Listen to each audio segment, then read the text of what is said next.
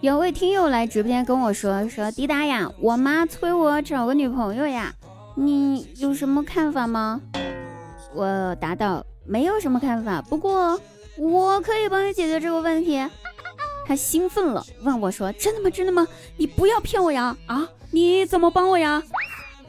我回答说：“嘿，我肯定是可以帮你的，我可以帮你当你妈呀，这样我就不催你了。”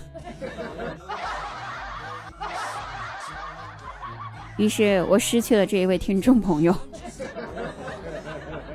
开玩笑的哈，每天晚上九点呢，滴答姑娘在喜马拉雅直播，搜索滴答姑娘的名字呢，就可以进入直播间收听啦，等你来哦，不见不散。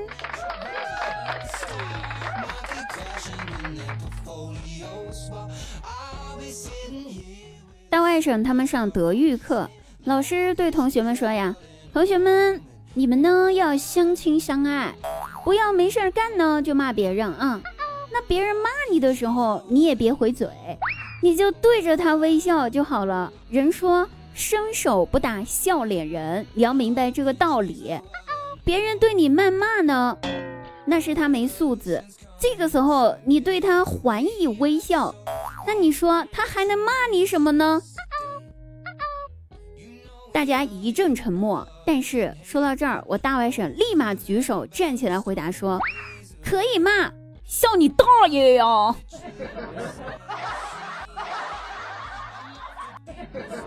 从那之后，我大外甥就没进过德云课教室的门。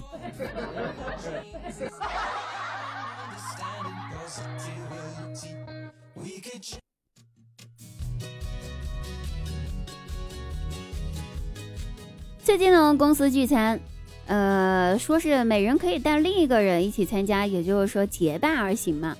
我弱弱的就问道：“那那我能带别人的老公去参加吗？”大家顿时惊呆了。想着平时看我挺乖巧的，估计没想到我会这么问吧。总监回答说：“按道理来说啊，公司是不该管你的私人问题的。”不过，既然已经说了规定可以带另一个人参加，你愿意带就愿意带吧啊，我们就当看不见就行了。然后我赶紧拿起手机打电话，喂，爸，今晚妈不在家，你自个儿别做饭了，我们公司聚餐，过来和我一块儿吃呗。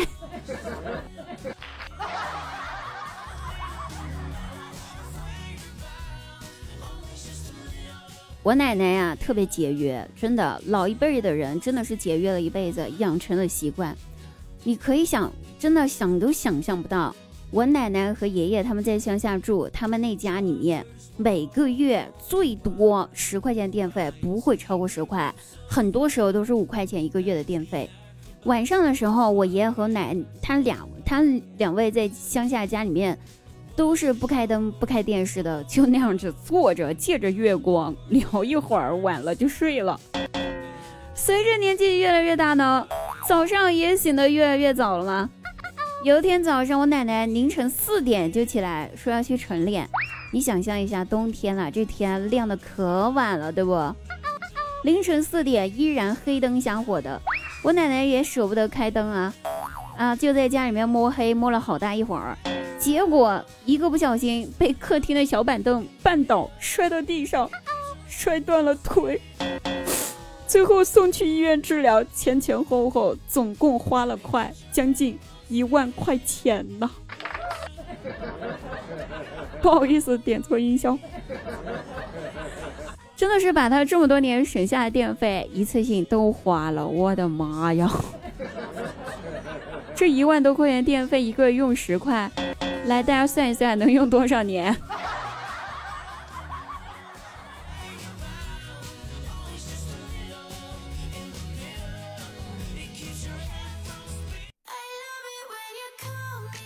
姐夫呢和他的朋友打麻将，回家晚了，惹怒了我姐。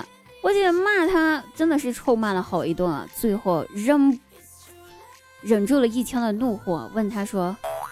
我给你打了三个小时的电话，你都不接哈，挺能耐的哦。三个小时联系不上你，你挺能耐的哈。那要是从现在开始三天你都见不到我，你作何感想啊？你就不会着急吗？嗯，姐夫也真的是挺生气的，回到家就被骂了嘛，所以挺生气的，赶紧顶嘴说道：“哼，我要是三天见不到你，那我觉得挺好的呀。”于是接下来的第一天，他没看到我姐；第二天。他也没看到我姐，第三天、第四天、第五天过去了，依然没有看到我姐。直到第六天，他的双眼稍微消肿了，才勉强从眼缝里面看到了我姐姐的模样。